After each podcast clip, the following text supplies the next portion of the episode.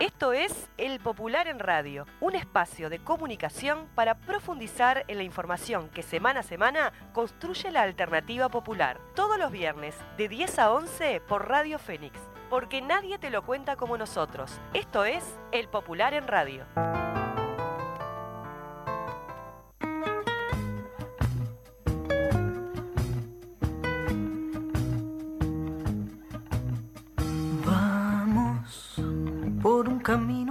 Somos, almas que lleva el tiempo sombras, cargando su pasado siembra, de los que no han estado pasará, pasará, deja que te susurre el viento, viaja muy pero muy buenos días, aquí estamos en una nueva edición del Popular en Radio, hoy 5 de enero en víspera de Reyes, los estamos acompañando con una edición grabada, Paola Beltrán se encuentra de licencia, aquí les habla Victoria Alfaro y bueno, les presentamos una serie de entrevistas que hemos realizado a lo largo de este año, de las mejores que hemos tenido, que nos invitan al análisis y la reflexión en esta época cuando comenzamos un año tan complejo para todos nosotros. Eh, los, eh, ¿Nos acompañan? Sueño y la Derechos humanos. Ricardo Percivale, fiscal especializado en crímenes de lesa humanidad, en entrevista con Montevideo Noticias, informó acerca de la presentación por parte de la Fiscalía de la acusación por crímenes de terrorismo de Estado entre febrero de 1974 y octubre del 1976. El juicio, que llevará dos meses y prevé se dicte sentencia a mediados del 2024, es el de mayor volumen en cuanto a documentación y pruebas en relación a cómo funcionaba la articulación del terrorismo de Estado en la región. Vamos a compartir con ustedes un fragmento de esta entrevista de Montevideo Noticias. Fue algo, un muy importante que se hizo en el equipo, fueron meses de trabajo, eh, este, una acusación este, por el nuevo código es muy, muy compleja, eh, consta de 330 fojas y 100 son solo de evidencias. Para este, presentar esa acusación se requieren de determinadas formalidades que son muy, muy complejas, lo que nos ha llevado los últimos seis meses de trabajo dedicados eh, en una parte muy importante a, presentarla y ayer lo logramos. Queríamos eh, irnos a la feria judicial con, esa tarea cumplida. En realidad la causa se debería llamar cóndor y precóndor, porque la investigación abarca todo el periodo precóndor, este, todo lo que fue las conexiones represivas entre Argentina y Uruguay. Argentina, recordemos, en plena democracia, eh, este, cómo los agentes uruguayos ya operaban allá, eh, cómo estaban instalados, cómo hicieron la persecución de este, todos los opositores al régimen y en particular a los legisladores, eh, a la postre Eh, este, eso lo pudimos investigar, tenemos evidencias importantísimas. Y después también este, investigamos el periodo Cóndor entre el 75, de noviembre del 75 hasta octubre del 76, que es, en realidad la investigación es febrero del 74 a octubre del 76. Eh, eh, los delitos eh, son 12 homicidios que comprende a los legisladores, dos desapariciones forzadas que comprenden a Washington Barrios y al doctor Manuel Liberov, este, decenas de, privaciones de libertad y tortura. Este, también constatamos que esto es importante, este, los traslados compulsivos y los traslados clandestinos, porque también probamos en el marco de la investigación que eh, se diferenciaron, ¿no? solo fueron clandestinos, porque siempre se habló del primer vuelo, segundo vuelo, etcétera, que eso sí eran vuelos clandestinos, pero nosotros probamos la existencia de, eh, vuelos compulsivos, o sea, que, ¿por qué decimos compulsivos y diferenciamos de clandestinos? Porque compulsivos a las personas las detenían, las llevaban generalmente a coordinación federal, eh, cuando todavía no se usaban los centros clandestinos, después de ahí se llevaban de forma este, mano militar y hacia el aeropuerto, se dejaban en el aeropuerto, se los trasladaban en un avión particular y aquí se los detenía y se los llevaba a alguna unidad policial eh, o algún centro clandestino. Eh, este, esos son los, eh, los compulsivos. Después están los clandestinos que sí esos eran por fuera de cualquier órbita normal. Todas esas circunstancias las fuimos detallando y también, este, que me quedó para atrás, está todo el tema de los niños porque también este, imputamos dos sustracciones de menores, dos supresiones y suposición de Estado civil y también hacemos referencia a todo lo que fue el traslado de los hermanitas Julien, eh, este, está el caso Macarena, está el caso Mariana Zaffaroni, eh, está el tema Simón Riquelo, eh, está el, tema Amaral García, o sea, todos los niños que en su momento fueron trasladados desde Argentina a Uruguay. ¿Y qué personas están, bueno, indicadas como para estos delitos? Sí, nosotros lo que desde el principio le informamos a las familias, cuando presentaron la familia, las denuncias, la familia Miquelini Gutiérrez Ruiz, eh, eh, la familia Schroeder, eh, Gabriela en particular, y también Benjamín Liberov, por su padre, nosotros les dijimos desde el primer momento que nosotros no íbamos a poder determinar quién ejecutó a sus padres, lo que sí podíamos determinar con mucha certeza era quiénes eran los organismos que habían participado y detrás de los organismos qué personas. Por eso es que imputamos en este caso este, al único vivo de aquel momento del Departamento 3 del CID, que es eh, Ricardo Arap, que para él le imputamos todos los delitos que desarrollé antes, eh, por eso pedimos una condena de 30 años y también este, mm, imputamos a un integrante de OCOA, eh, Jorge Silveira, y, otro integrante del CID, pero por otros delitos, eh, este, básicamente todo lo que fue la persecución al PVP. Esperemos ahora eh, cómo nos va en el juicio. Lo que sigue ahora es el traslado a las defensas. Posteriormente hay una audiencia muy importante que es el de control de acusación, donde se verifica las pruebas que vamos a presentar nosotros y que eventualmente presente las defensas. Se controla cuál ingresa y cuál no, porque tiene que tener mucha formalidad.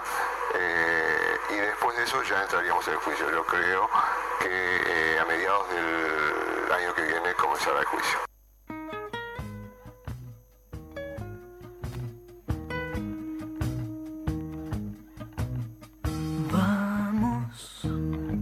Camino añejo somos, almas que lleva el tiempo, sombras, cargando su pasado siembra de los que no han estado pasará, pasará. Deja que te susurre el viento, viaja sin pena ni lamento todo lo que creí perdido labra. Las huellas del destino pasarán, pasará, pasa manos, pasa tiempo pasa calles, paso yo, pasa el sueño y la vigilia. Entrevista. Pablo Álvarez es licenciado en Ciencias Políticas de Universidad de la República. Está cursando la maestría en Historia Económica, Universidad de la República. Fue diputado nacional por el Frente Amplio 2005-2010 director general del Ministerio de Educación y Cultura 2010-2015 y coordinador general de la Oficina de Planeamiento y Presupuesto de la Presidencia de la República 2015-2018. Integra el equipo de investigaciones de la CELAC, el Centro Estratégico Latinoamericano de Geopolítica, y recientemente fue designado como presidente de la Comisión de Relaciones Internacionales del Frente Amplio. Con él vamos a estar conversando, ya lo tenemos en línea, sobre la realidad regional y también sobre esta nueva responsabilidad en el Frente Amplio. Bienvenido Pablo al Popular en Radio. Buenos días, muchísimas gracias. ¿Cómo están? Acá este, recién tuvimos, justito, mira, tuvimos el informe internacional sobre, sobre Palestina y ahora tenemos al, flamante presidente de, Relaciones Internacionales del Frente Amplio. Eh, capaz que podemos conversar sobre eso también. Eh, Pablo, la idea era, em, en principio, eh, conversar desde, desde tu conocimiento, de tu saber. Recién hacíamos un recorrido un poco por, por, tu, por tu, experiencia y tu trayectoria, en particular en la CELAC, eh, sobre cómo, cómo ves un poco la, la situación regional. Tenemos elecciones en Argentina dentro de poquito. Eh, bueno, hay varias situaciones en, en Latinoamérica que están, este, que están ocurriendo, que se están procesando. Tener un poco ahí como tu mirada en perspectiva. Bueno, eh, como tú decías, la, no termina el año, más allá de que este, para los tiempos históricos un final de año no significa demasiado, pero antes de que cierre el año tenemos algunos elementos en la, en la región que son de, relevancia y también de, interés y de impacto para, para, nuestro propio país. Uno de ellos, y tú lo decías recién, son las elecciones de Argentina de este, de este domingo, eh, que son la segunda vuelta de, de las elecciones en Argentina, donde si nos eh, adherimos a los resultados que reflejan las encuestas, estamos en una suerte de, resultado todavía cerrado, más allá de que casi todas las encuestas indican una victoria, por lo menos por un muy poco eh, de masa. Pero bueno, eh, todos sabemos que ajustes o resultados tan ajustados a las encuestas implican que hay que necesariamente pasar por la única encuesta válida, que es el acto electoral.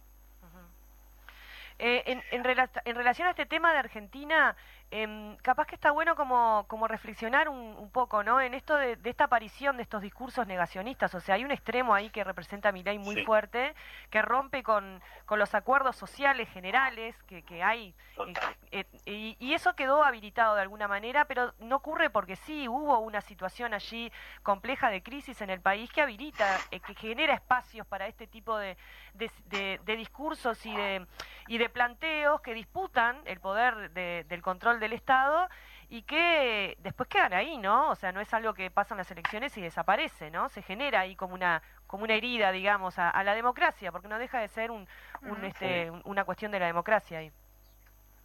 Bueno, yo sostengo algo como lo que tú señalás, y es que no tenemos que restringirnos exclusivamente al análisis de un resultado electoral para interpretar cuál viene siendo el efecto del ascenso de las derechas o las nuevas derechas, las derechas neopatrióticas las ultraderechas. Bueno, se les, se les pone diferentes apellidos, pero estamos hablando más o menos de todo el mismo fenómeno, ¿no? Unas derechas que se separan de cierto acuerdo neoliberal eh, posterior al fin de, la Guerra Fría, eh, con cierta centralidad eh, del Estado mínima, pero con un discurso más bien liberal a nivel global. Y bueno, estas nuevas derechas acomodan un discurso económico en función de su país, no tienen el mismo discurso económico en todos, los, en todos los lugares, eh, sin embargo el discurso político sí eh, es bastante similar. Y lo que hacen, y, con esto, y coincido con lo que tú señalabas, es que independientemente de su resultado electoral, cambian el eje de la discusión pública, cambian el eje de lo que es posible discutir,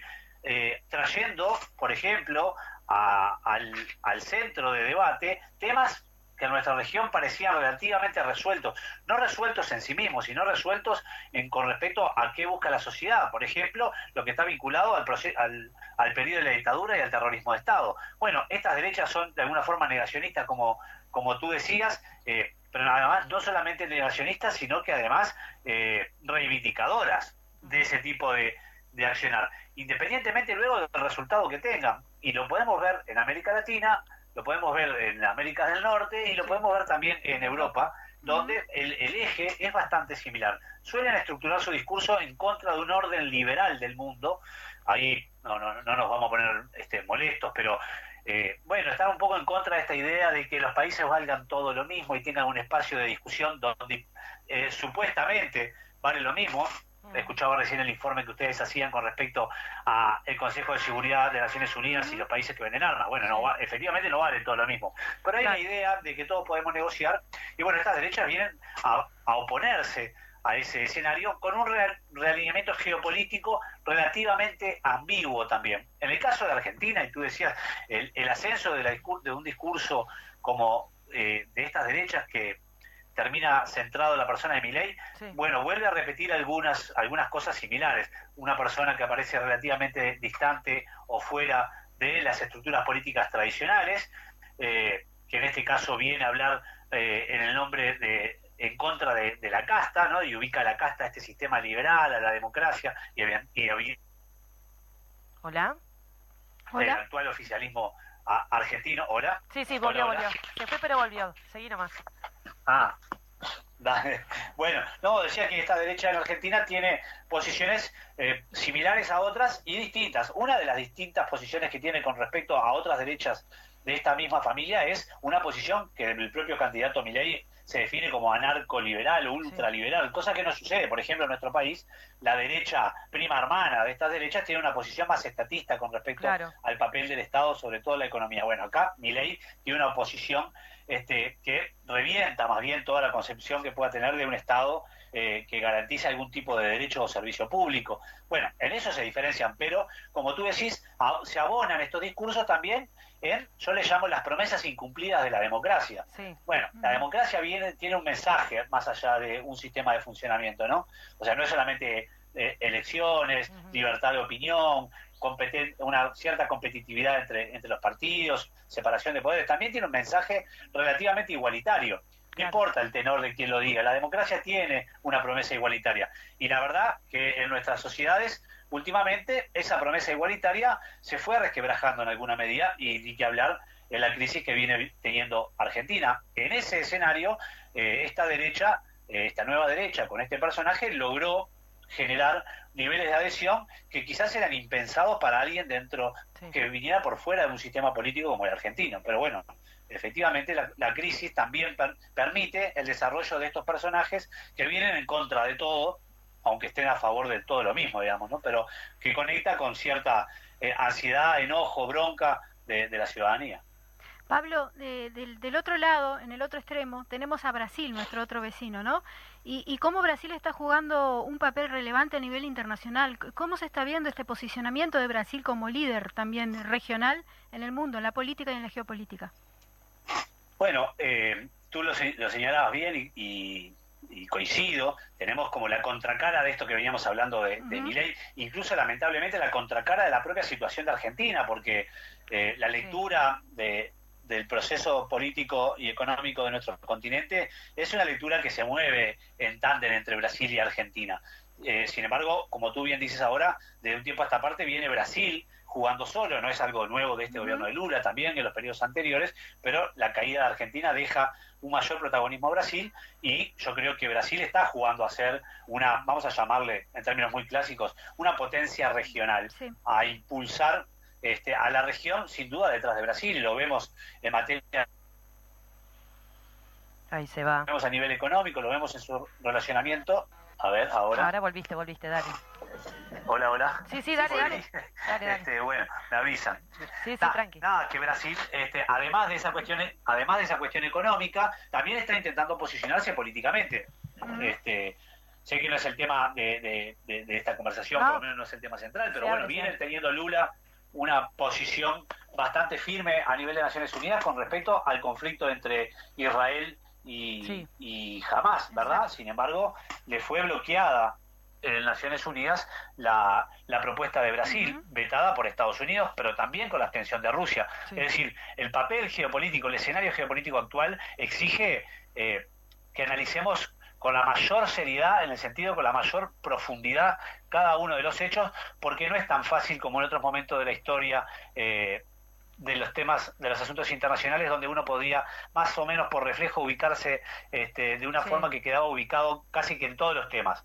Hoy hay que moverse más, este, más, eh, inteligentemente, sí, y como y Brasil yo creo que viene haciendo eso. Sí, sí, sí. Sí, ahí también tenemos el papel de China que daría para otra entrevista. Pero no lo vamos a abordar ahora. Yo lo que quería. Bueno, pero sí. Lo que quería, lo que quería introducir en estos minutos que nos quedan es, bueno, estás ahora en un nuevo rol con una nueva responsabilidad que es nada más y nada menos que la presidencia de la Comisión de Asuntos Internacionales del Frente Amplio. Eh, que sabemos la relevancia que tiene y también las complejidades que tiene dentro del Frente Amplio en esto de, la diversidad de miradas, de posiciones, ¿no? de que también la política internacional refleja eh, cuestiones em, que tienen que ver con, lo ideológico, con las visiones económicas, con, la, con los proyectos de sociedad que dentro del progresismo y de la izquierda y dentro del Frente Amplio este, conviven eh, y logran construir consensos y avanzar también en, en, favor de, la, de, las grandes mayorías. Pero las contradicciones y las, y las cuestiones allí están presentes. ¿Cómo tomás este nuevo desafío? ¿Cómo, es, cómo estás pensando encarar esta, esta tarea? Bueno, lo primero es que no estaba en mis planes vitales asumir esta responsabilidad, pero la asumo con, con, total convicción y compromiso, es una temática en la que de alguna forma trabajo desde hace bastante tiempo, me recordaba ayer un compañero que también cuando estaba en la FEU me tocó ser secretario de Relaciones Internacionales de la FEU, allá por los 2003. Eh, entiendo y tú como tú señalás, o sea, si decía hace unos segundos que el mundo hay que mirarlo con mayor inteligencia y el arma fino, decías tú, eh, en el seno de la izquierda esto se multiplica por tres, porque además nos encanta prestarle mucha atención a estos temas. Yo considero que para una organización de izquierda los temas internacionales le son propios. Eh, de, su naturaleza de izquierda, de su genética, digamos, ¿no? Si en el, si en el 1848 se hablaba de proletarios del mundo unidos, este, bueno, es una es una declaración sin duda de preocupación eh, que para la izquierda es central. Por lo tanto, la izquierda necesita un espacio para reflexionar estos temas. Es y por esta naturaleza, y tú lo decías, eh, las diferencias que puede tener la izquierda nacional eh, cuando analiza ciertos temas se vuelven mucho más rígidas a veces cuando se analizan los temas internacionales. Por lo tanto, la Califa tiene un rol que no solamente es el de actuar informando este, y asesorar a los órganos de dirección y conducción del Frente Amplio, sino también de generar los espacios para poder encontrar los puntos en común que el Frente Amplio tiene necesariamente eh, que alcanzar a la hora de mirar eh, los fenómenos mundiales. Yo prefiero una, una carifa que, que sea la mejor carifa posible, ¿sí? Es decir, que sea una carifa que aporte, que discuta, que sea reconocida por el Frente Amplio, que tenga niveles de confianza interna que le permita discutir seriamente, diciéndose lo que se piensa, sin tener el temor de que de alguna forma alguien por un interés ajeno, casi siempre de perjuicio para el propio Frente Amplio, filtre esa, esa discusión porque cuando las discusiones internas de las organizaciones políticas, también sociales, se filtran, lo que se pierde es la confianza, y cuando se pierde la confianza, quien más pierde inmediatamente son los espacios eh, democráticos a la interna de los, partidos. Y cuando se pierden los espacios democráticos, las posibilidades de error aumentan. Esta es una convicción que tengo y por lo tanto este, no se trata solo de un deseo, sino de generar las condiciones para que se pueda discutir francamente, eh, que el Frente Amplio tome su posición, que las organizaciones y las bases emitan su opinión con libertad, porque lo pueden hacer independientemente del pensamiento del Frente Amplio, pero que el Frente Amplio pueda lograr posiciones comunes y uno diría este, buenas posiciones en materia internacional. Así que la, mi idea es, eh, a la medida de lo posible, darle este, el mayor protagonismo a la Carifa dentro del propio Frente Amplio, que me parece que es algo necesario y en un mundo como venimos hablando que se complejiza no lo que necesitamos es una carifa que pueda seguir efectivamente las complejidades de ese mundo muy bien, te agradecemos, Pablo Álvarez, eh, que hayas estado en este ratito acá en el Popular en Radio. Y bueno, seguramente estaremos en contacto en, más de una oportunidad. Muchas gracias, Pablo. muchísimas gracias a ustedes. Por favor, gracias a ustedes por la comunicación y seguimos al habla. Arriba. de los que no han estado pasarán. Entrevista. Estamos en comunicación con Gastón Grisol, integrante de Crisol, con quien conversaremos sobre varios hechos vinculados a derechos humanos y el pasado reciente. Bienvenido al Popular en Radio, Gastón. Muchas gracias, Paola, y saludos a toda la audiencia de parte, de parte mía. Y muchas gracias por darnos la oportunidad de expresar los puntos de vista de nuestro colectivo. Grisoni, en primer lugar queríamos consultarte la opinión de Crisol en relación a la sentencia en primera instancia del Tribunal de Apelaciones en lo Penal con la tipificación de desaparición forzada, que es la primera vez que se da para el caso del detenido desaparecido Oscar Tassino. Bueno, nosotros valoramos como sumamente positivo que un Tribunal de Apelaciones, por primera vez en todos estos años, tipifique el delito de desaparición forzada como delito de desaparición eh, permanente en este sentido es un crimen de lesa humanidad. Todos los sectores progresistas y, un amplio espectro del Poder Judicial ya lo considera y lo cataloga como un delito de esa, de esa característica, pero hasta el momento no lo hay.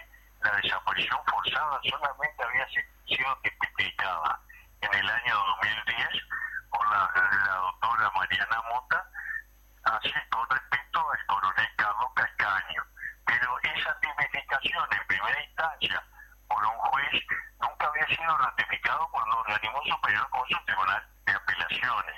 En el caso de Calcaño falleció antes de que la sentencia de la doctora Mota fuera considerada por un tribunal de apelaciones.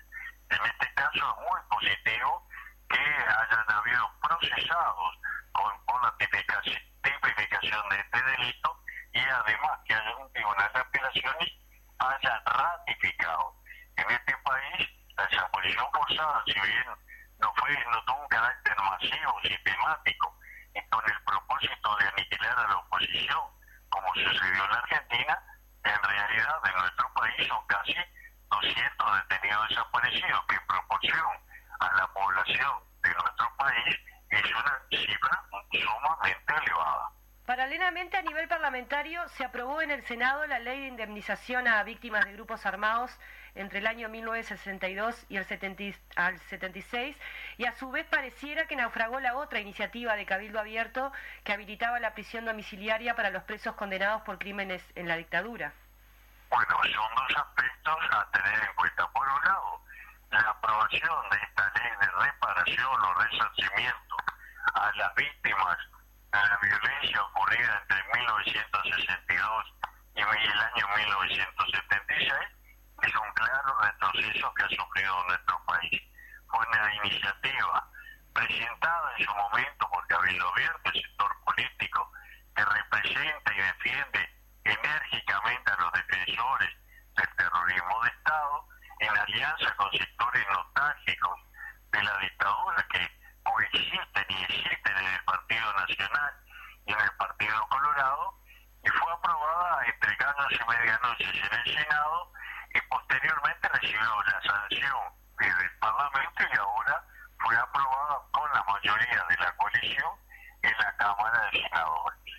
Lo primero que queremos destacar que para que yo, la Asociación de todas las empresas y expresos políticos de Uruguay, nos parece razonable que el Estado asista económicamente a los familiares de aquellos civiles que como resultado de la violencia política que se instaló en el país desde los gobiernos y desde los grupos del poder, sean eh, asistidos o resarcidos económicamente. Los civiles, en cuanto a los militares, ya fueron amplia y generosamente resarcidos en el año 1973 con la ley de presupuesto eh, en marzo de 1973. Se hizo una gran campaña durante meses y desde años, desde hace años diciendo que había ciudadanos de segunda categoría y en realidad esos supuestos ciudadanos de segunda categoría ya habían sido, habían recibido un resarcimiento económico que rondaba los 75 mil dólares de aquella época. Para el caso de los oficiales y para el caso de la, del personal de tropa, es decir, un personal, un grupo de ciudadanos de segunda categoría en la visión del gobierno de Bordaberry de 70 mil dólares. Ahora, se les otorga a todo este conglomerado de personas un resarcimiento de 150 mil dólares que duplica ampliamente decir, los montos asignados por la ley 18.596 para los familiares de los detenidos desaparecidos y también para los familiares de los asesinados durante la dictadura. Esto nos parece que violenta ese principio básico que están en nuestra Constitución, el artículo 8 de la Constitución, que establece que todos los ciudadanos somos iguales ante la ley, diferenciando no solamente por nuestros talentos y nuestras virtudes.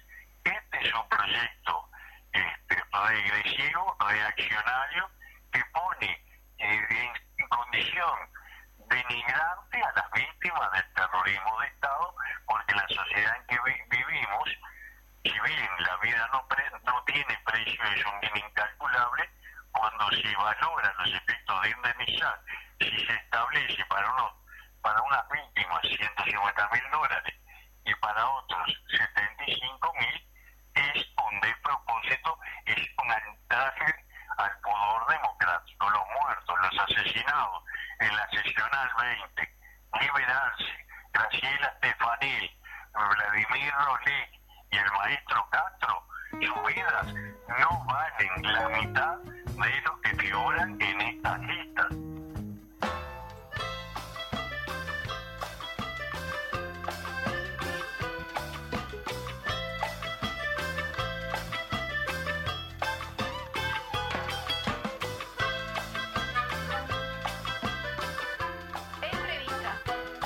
Estamos en piso con Pablo Ciris, director de la Unidad Reguladora de Servicio de Comunicaciones URSEC.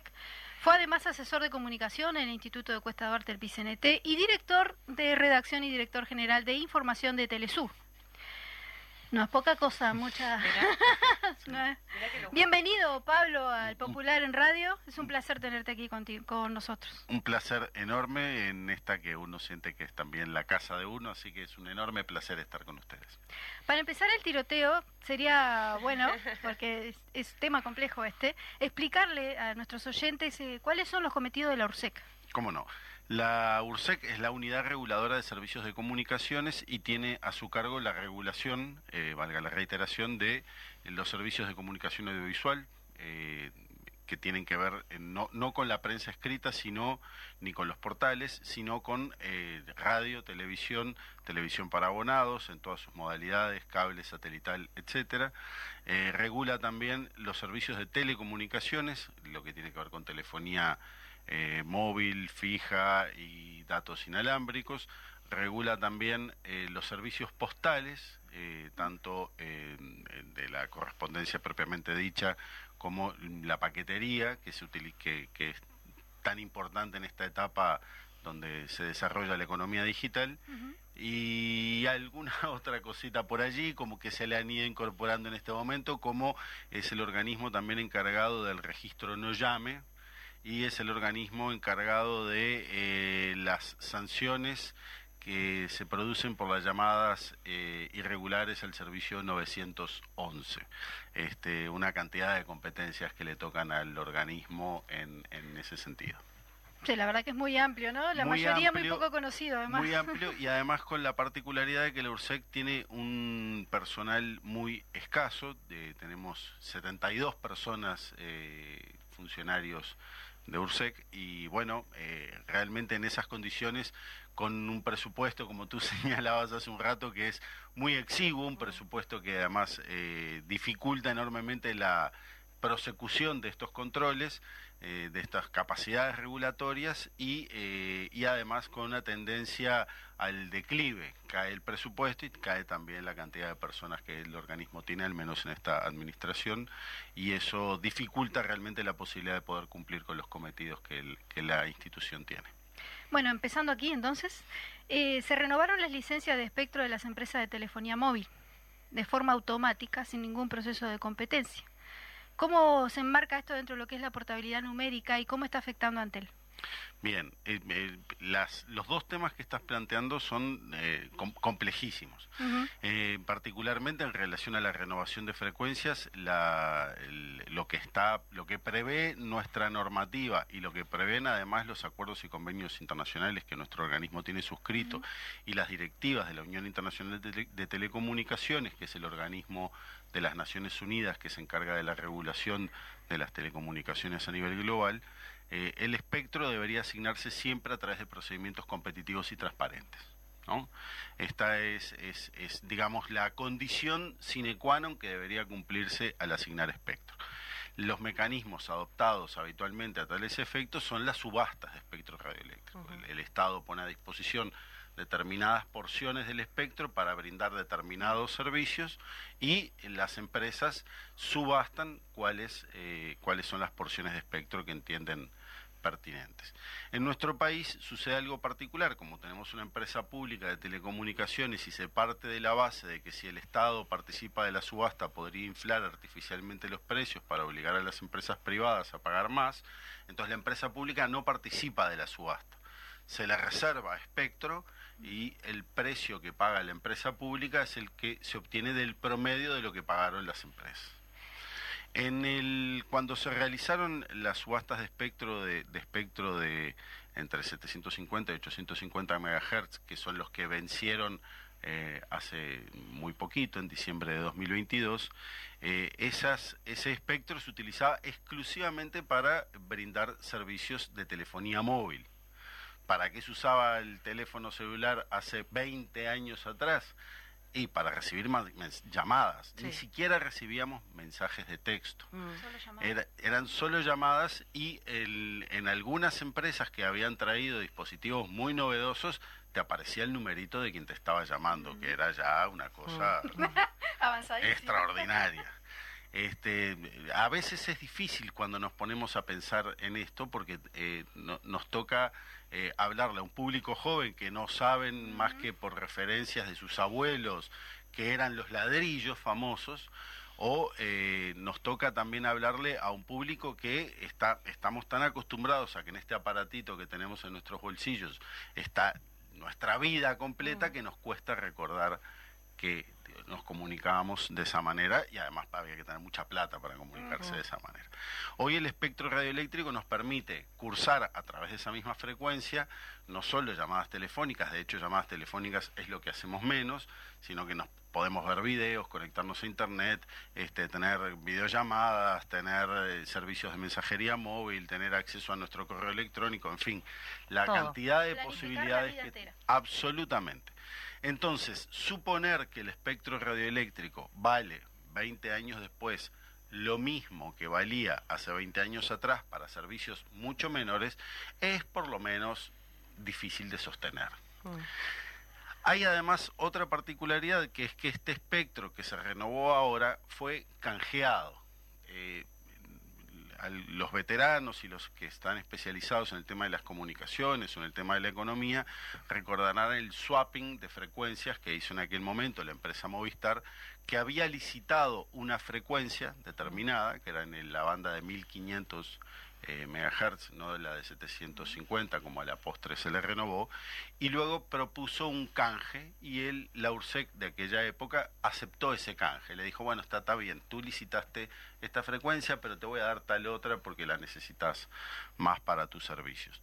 Esa frecuencia que se licitó en su momento incluso tiene prestaciones muy importantes, sigue siendo una de las frecuencias más importantes porque esa frecuencia permite la, lo que se le denomina en la jerga de las telecomunicaciones la penetración.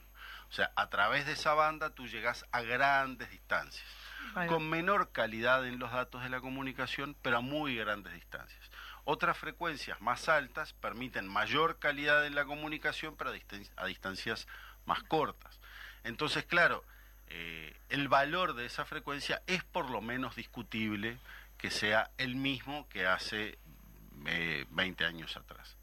De hecho, hay informes que sostienen que ese valor es por lo menos, por lo menos, cuatro veces más que eso que se había planteado, y eso generó importantísimos debates que fueron públicos en relación a si valían 25 millones o 6 millones. Lo cierto es que el Poder Ejecutivo resolvió a través de un decreto en diciembre de 2022 renovar las frecuencias eh, que habían sido licitados en su oportunidad eh, por ese precio de 6 millones de dólares. Se dijo que eh, eso afectaba solamente a las frecuencias que habían sido subastadas y que y cuyas subastas cuyos proce- procedimientos de subasta no tenían previsto un mecanismo de renovación y es que no tienen mecanismo de renovación porque lo que se prevé es que se subasten Claro. nuevamente este, entonces, bueno, es, es un tema que, eh, que ha dado mucho que hablar y que seguramente el próximo gobierno eh, buscará los mecanismos para resolver esto a través de mecanismos legislativos u otros, porque ciertamente quedar sujetos a la discrecionalidad del Poder Ejecutivo parece una mala cosa a los efectos de brindar transparencia al ecosistema de las telecomunicaciones.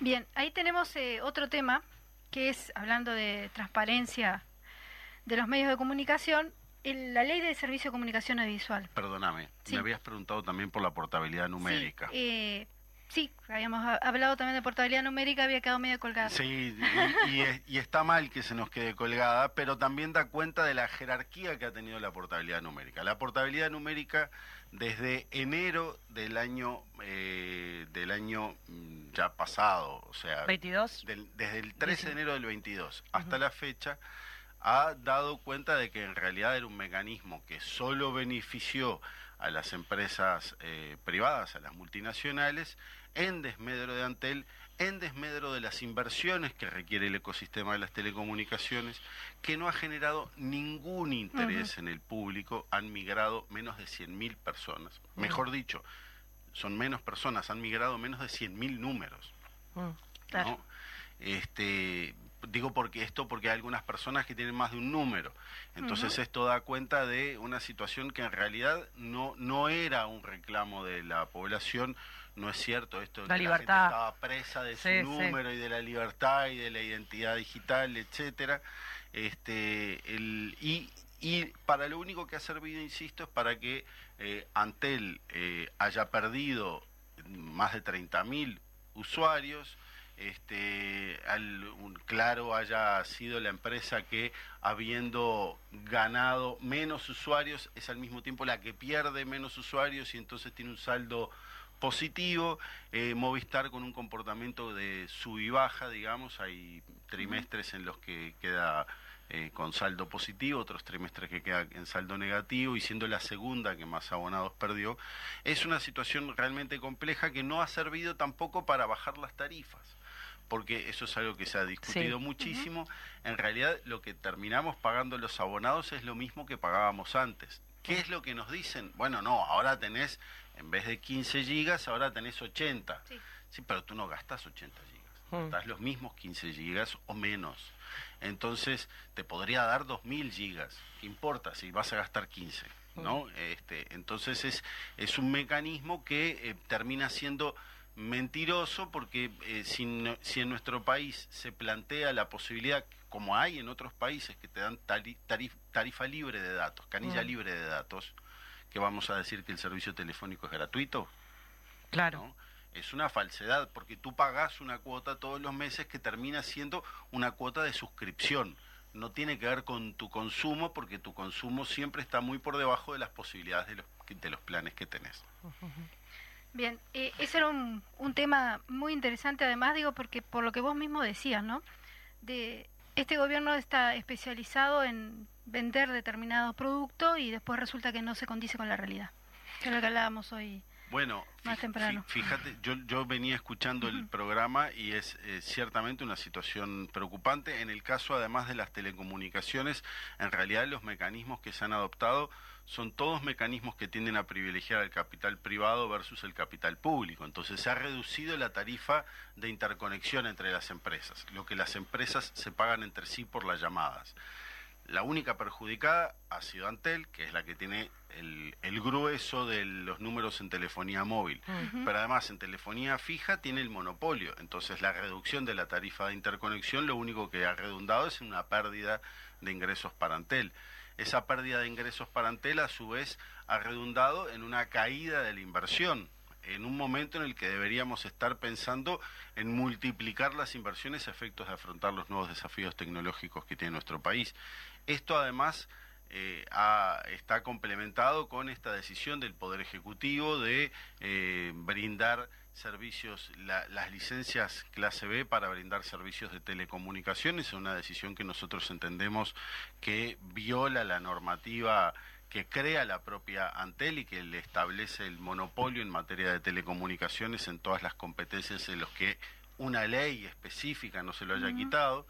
Este, y entendemos también entonces que eso genera una situación muy delicada, donde Antel no es solo la empresa que nos da telecomunicaciones, es una empresa que ha hecho mucho por la conectividad de nuestras escuelas, ha hecho mucho por la conectividad de nuestros liceos, de nuestros hospitales, de los centros de estudios, ha hecho mucho además para poder llegar a todos los rincones del país con una con capacidades de conexión eh, gigantescas. Nuestro país tiene más fibra óptica en proporción a su territorio que Corea del Sur, que es uno de los gigantes en materia de telecomunicaciones. Superamos por casi el doble a países como Estados Unidos en despliegue de fibra óptica. Eh, tenemos la mejor velocidad del continente, competimos en precio con Chile, que es el otro gigante en materia de telecomunicaciones del continente. Estamos en muchísimas mejores condiciones que Brasil en materia de despliegue de infraestructura y sin embargo la calidad de nuestros servicios va cayendo en comparación con otros lugares donde se van desplegando nuevas tecnologías y nuevas posibilidades que nuestro país va quedando rezagado por esa pérdida de inversión que se produce por la disminución de las capacidades económicas que le damos a nuestra principal empresa. Exactamente, hay una gran contradicción eh, entre lo que hizo el, el, gobierno anterior con lo que era Antel, ¿no? el buque insignia de las empresas públicas, que además aporta mucho para la otra parte que es la designación de políticas sociales, de todo lo, lo, el trabajo del Estado que se financia a través también de las empresas públicas. El desarrollo del país. Absolutamente. Claro. El tener un ecosistema de telecomunicaciones potente eh, es, es además un, un el puntapié inicial para desarrollar innovación, tecnología, claro. para desarrollar conocimiento nacional, eh, para desarrollar además nuevas profesiones que se van haciendo necesarias en nuestro país eh, y en el mundo entero.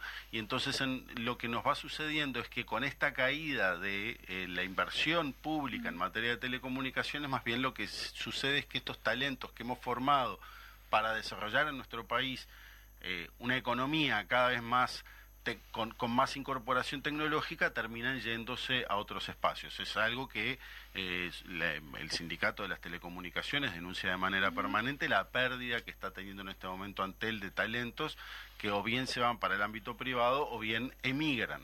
Una nueva emigración de gente muy formada en eh, nuevas tecnologías y que realmente eh, empieza a ser preocupante que atenta directamente contra, ya nos estamos yendo, contra, en resumen, ¿no? La soberanía del país. O sea, esta política que se eh, aplica, en este caso que estamos hablando de Antel y las telecomunicaciones, es claramente una, una mirada que, que, no, que no va en fortalecer la soberanía del país, sino todo lo contrario, ¿no? Absolutamente. Lo vemos en el, en el manejo del espectro radioeléctrico, mm. que es la principal eh, el, principal elemento de soberanía tecnológica que debería tener nuestro país. Lo vemos en el desarrollo de las infraestructuras y en lo que se pretende hacer con las infraestructuras que se pretenden colocar al servicio del capital privado multinacional, lo vemos en reiterados intentos del Poder Ejecutivo a través de proyectos de ley para eh, facilitar que eh, actores privados utilicen esas infraestructuras o para poner a la empresa pública en competencia con grandísimas empresas de capital multinacional eh, y que ponen en riesgo, como decíamos, ese desarrollo nacional. Muchas gracias, Pablo Cires, director de la ORSEC.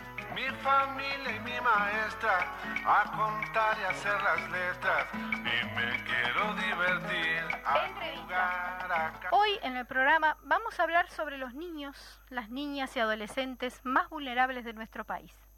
Para los que INAU, el Instituto Nacional del Adolescente del Uruguay y Niños, es la última posibilidad de protección. Para ello contaremos con algunos fragmentos de la entrevista que realizáramos para el semanario El Popular, donde podrán leer la nota completa. Para comenzar, es importante dejar claro que el INAU tiene como objetivo garantizar el ejercicio efectivo de la ciudadanía a todos los niños, niñas y adolescentes del Uruguay, como corresponde a su calidad de sujeto pleno de derecho. Sin embargo, y tal como lo denuncia la integrante del directorio de la institución por parte del Frente Amplio, Natalia Argencio, esto no ocurre. Un primer indicador de que este INAU no protege es el aumento de la repetición de las denuncias. Así lo explica Argencio. La forma de, que una política de, Estado se instale es cuando realmente todas y todos vemos el problema. Vemos qué es la causa que está produciendo, que, que produce ese, que las, hoy Uruguay tenga las infancias y las adolescencias en contextos de altísima vulnerabilidad socio social, de altísima vulnerabilidad socioeconómica, un Uruguay con 150.000 niñas y niños bajo la línea de la pobreza, un Uruguay con un aumento de la judicialización de las infancias en tres años de más del 70%, un Uruguay donde las violencias eh, no paran de crecer, más allá que también el crecer las violencias es un indicador que la población está siendo consciente de la problemática de las violencias hacia niños, niñas adolescentes y logra identificarlas y denunciarlas, pero lo que tenemos que poner sobre la mesa es que como Estado seguimos llegando tarde. Eh, las denuncias aumentaron, aumentaron las violencias, la, la, las denuncias aumentan, aumentan los números que se registran en el CIPIAP año tras año, pero también aumentan las reiteraciones de denuncia. Aumentaron en tres años las reiteraciones de denuncia a línea azul, que es la línea telefónica específica para eh, presentar denuncias de situaciones de vulneración de derechos de niña, niño y adolescente. Eh, eso implica que se llama más de tres veces por un mismo caso. crecieron un 112% en tres años. Entonces, este, este crecimiento exponencial de las reiteraciones de denuncia nos está mostrando, nos está posicionando en eh, que no se están atendiendo las situaciones.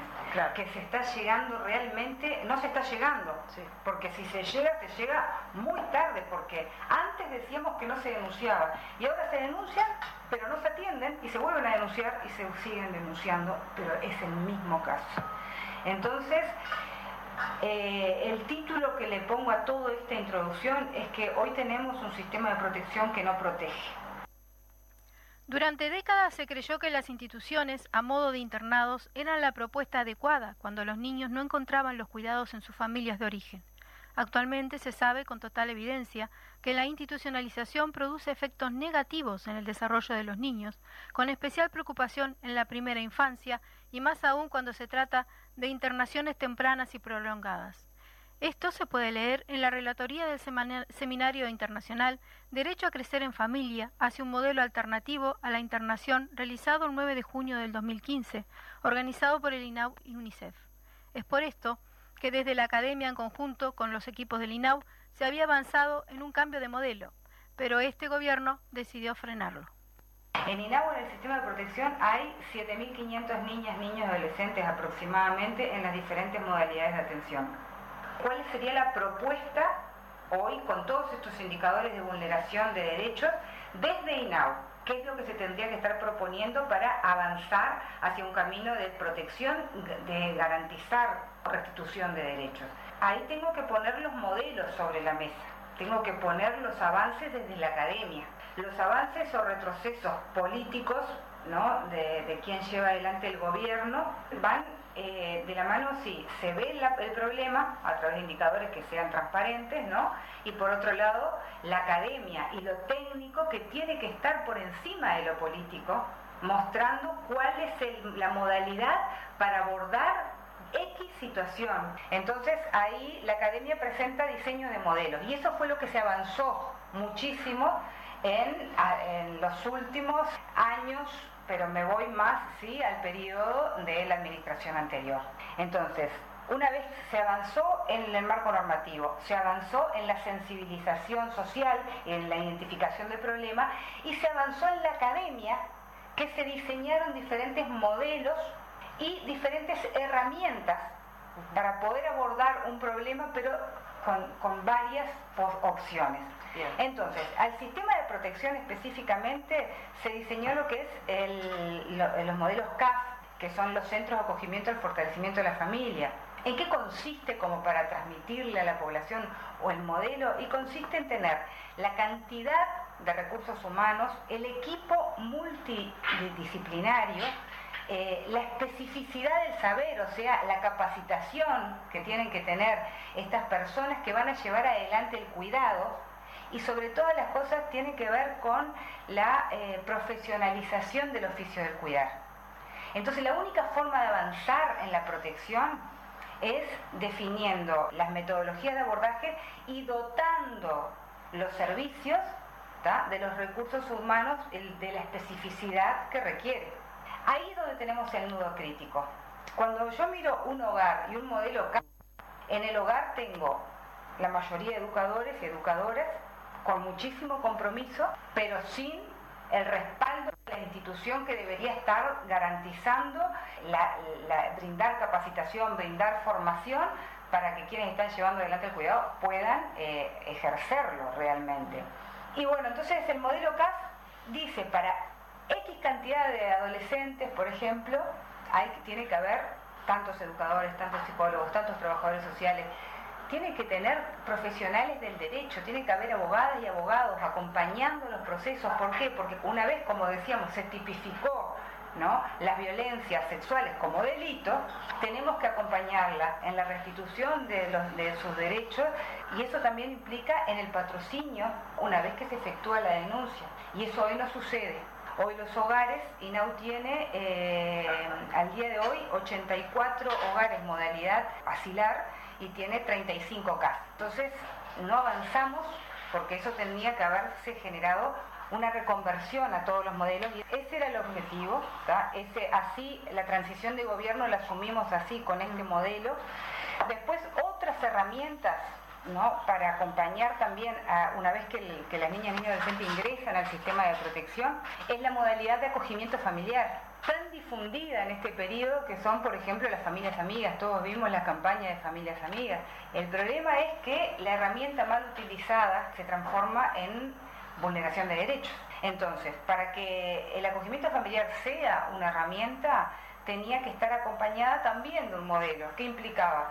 Eh, una vez que había una pérdida de, capacidad de cuidado de esta familia y se, se, lo separaba o se la separa la niña al niño para poder restituir los derechos, en ese proceso se genera un tiempo que es el proceso de atención individual que tiene que ser acompañado por equipos desde INAU y cuando se inserta, por ejemplo, en la familia, tiene que haber una dupla técnica que durante X periodo de tiempo vaya generando este proceso de atención individual, de trabajo con ese niño, con esa niña o adolescente, con su familia de origen, para tratar de trabajar la posibilidad de la restauración y la revinculación con su familia de origen y de lo contrario pasar a un proceso, una condición de adoptabilidad y poder pasar al proceso de adopción. ¿Qué es lo principal de la herramienta? El acompañamiento porque las familias amigas es un proceso eh, solidario donde INAU le transfiere por cada niño, niña, adolescente vinculado a una familia amiga, por ejemplo, tres BPC por cada niño, niña, adolescente. Está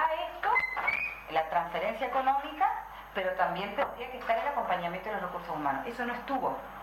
Hoy tenemos más de 2.000 niñas, niños, adolescentes en modalidad de acogimiento familiar y no nos pudieron decir hasta el, hasta el día de hoy, hace tres años que estamos en la gestión, qué equipo, qué dupla, quién está haciendo el acompañamiento de cada situación. Sobre los recursos humanos, sumamos el siguiente dato.